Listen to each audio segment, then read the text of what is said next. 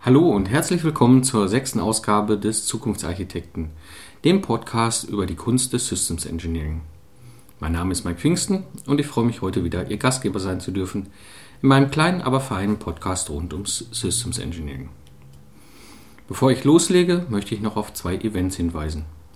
Ich plane ein Hörertreffen in Köln im April 2012. Wir tauschen uns in lockerer Atmosphäre hier in meinem mittelalterlichen Umgebung aus, einem Gutshof aus dem 17. Jahrhundert.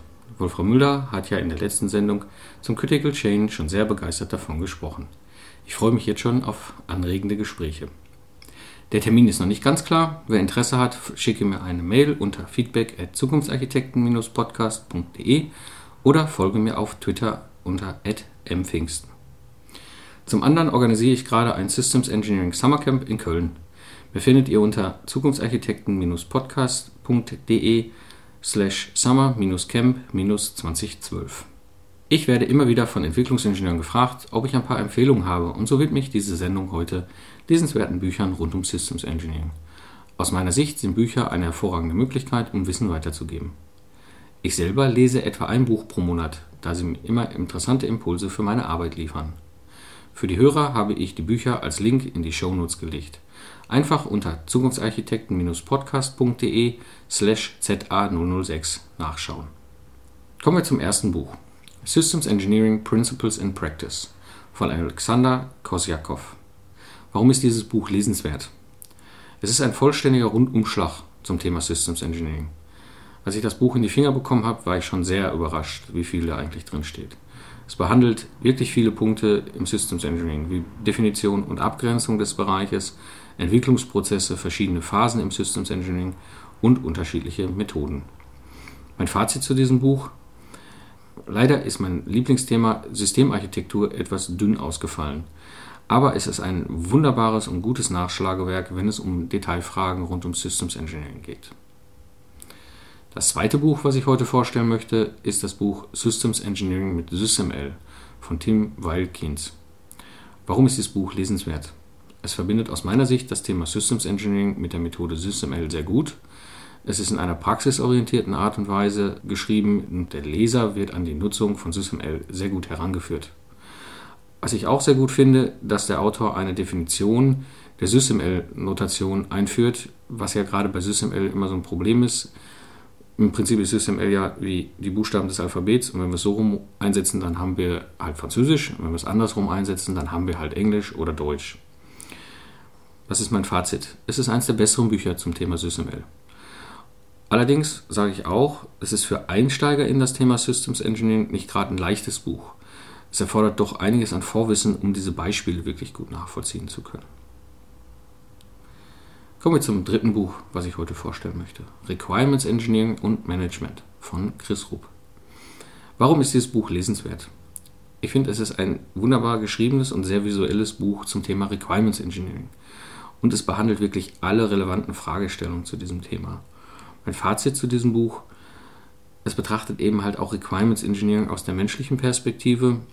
Leider fokussiert es sehr stark auf das Thema Software und IT. Und etwas, was ich immer so zwiespältig sehe, es ist halt ein absoluter Verfechter einer natursprachlichen Anforderungsbeschreibung. Und eine State Machine halt natursprachlich zu beschreiben, halte ich für doch sehr grenzwertig. Da sagen Bilder dann oft mehr als äh, 1000 Worte. Aber genau deswegen, weil es eben natursprachliche Anforderungsbeschreibungen aufnimmt, ist es ein wunderbares Nachschlagewerk, wenn ich einmal etwas genaueres zu irgendeinem Detailthema in diesem Bereich nochmal wissen will. Das vierte Buch, was ich heute vorstelle, ist das Buch Rapid Development von Steve McConnell. Warum ist dieses Buch aus meiner Sicht lesenswert? Es ist zwar nicht mehr das aktuellste Buch, aber eins der vollständigsten Bücher, die ich kenne. Es betrachtet Entwicklungsprozesse, es betrachtet Methoden und es betrachtet auch Menschen. Und was mir sehr gut gefällt an diesem Buch ist, es zeigt auch sehr typische Denkfehler auf und hinterlegt die auch mit, mit Ergebnissen von Studien. Es hat ein aus meiner Sicht wunderbares Best Practice Nachschlagerkapitel, was ich immer wieder nutze. Mein Fazit zu diesem Buch: ein super Nachschlagewerk, auch wenn es aus der Software-Ecke kommt. Und viele Methoden, die dort beschrieben sind, sind heute immer noch sehr einfach und sehr direkt anwendbar. Kommen wir zum fünften Buch, was ich heute vorstelle. Das ist das Buch Der Termin von Tom DeMarco. Warum ist dieses Buch lesenswert? Es ist der Klassiker unter den Projektmanagement-Büchern. Und vor allem, es ist kein Beraterblabla, sondern es ist eine Romanform, in der es geschrieben ist, wirklich sehr praxisnah. Es geht eben halt auch nicht nur um Projektmanagement und Systementwicklung, sondern es geht vor allem auch um die Menschen in einem Projekt. Mein Fazit, kurz und knapp, ein absolutes Muss, dieses Buch zu lesen. Das sechste Buch, was ich heute vorstelle, ist das Buch Berntango, auch von Tom DeMarco. Warum ist dieses Buch aus meiner Sicht lesenswert? Es ist eine wirklich pragmatische Herangehensweise, um Risiken einzuschätzen.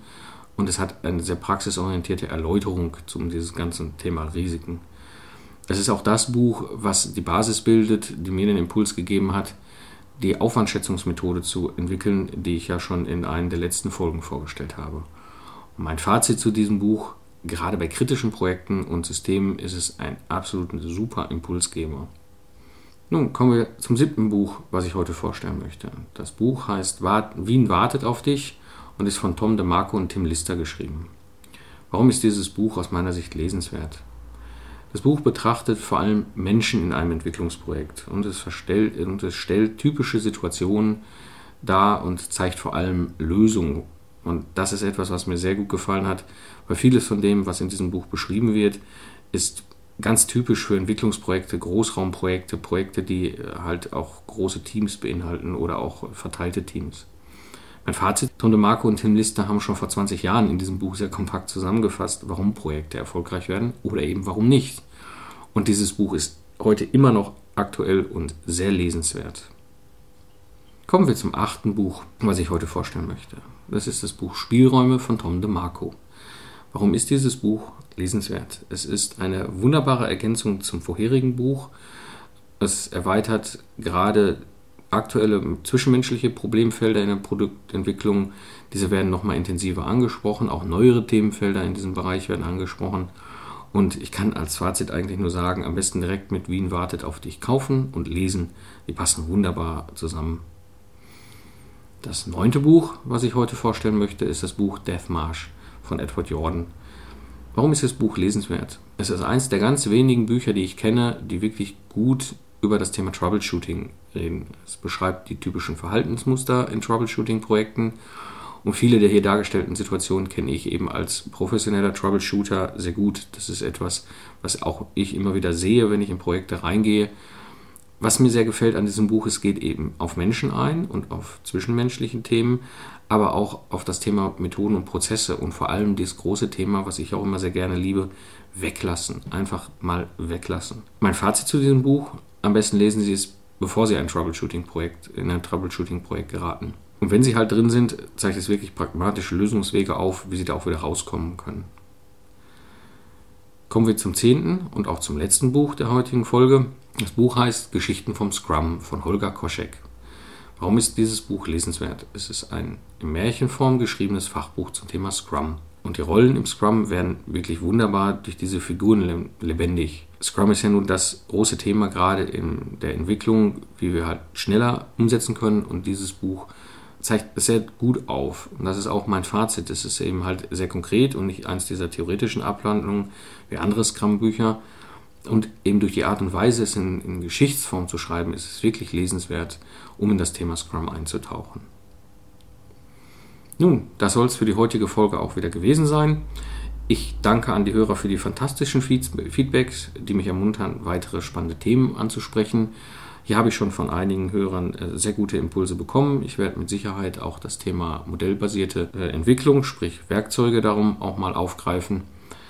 Die Bücher, die ich heute angesprochen habe, die sind in den Show Notes verlinkt.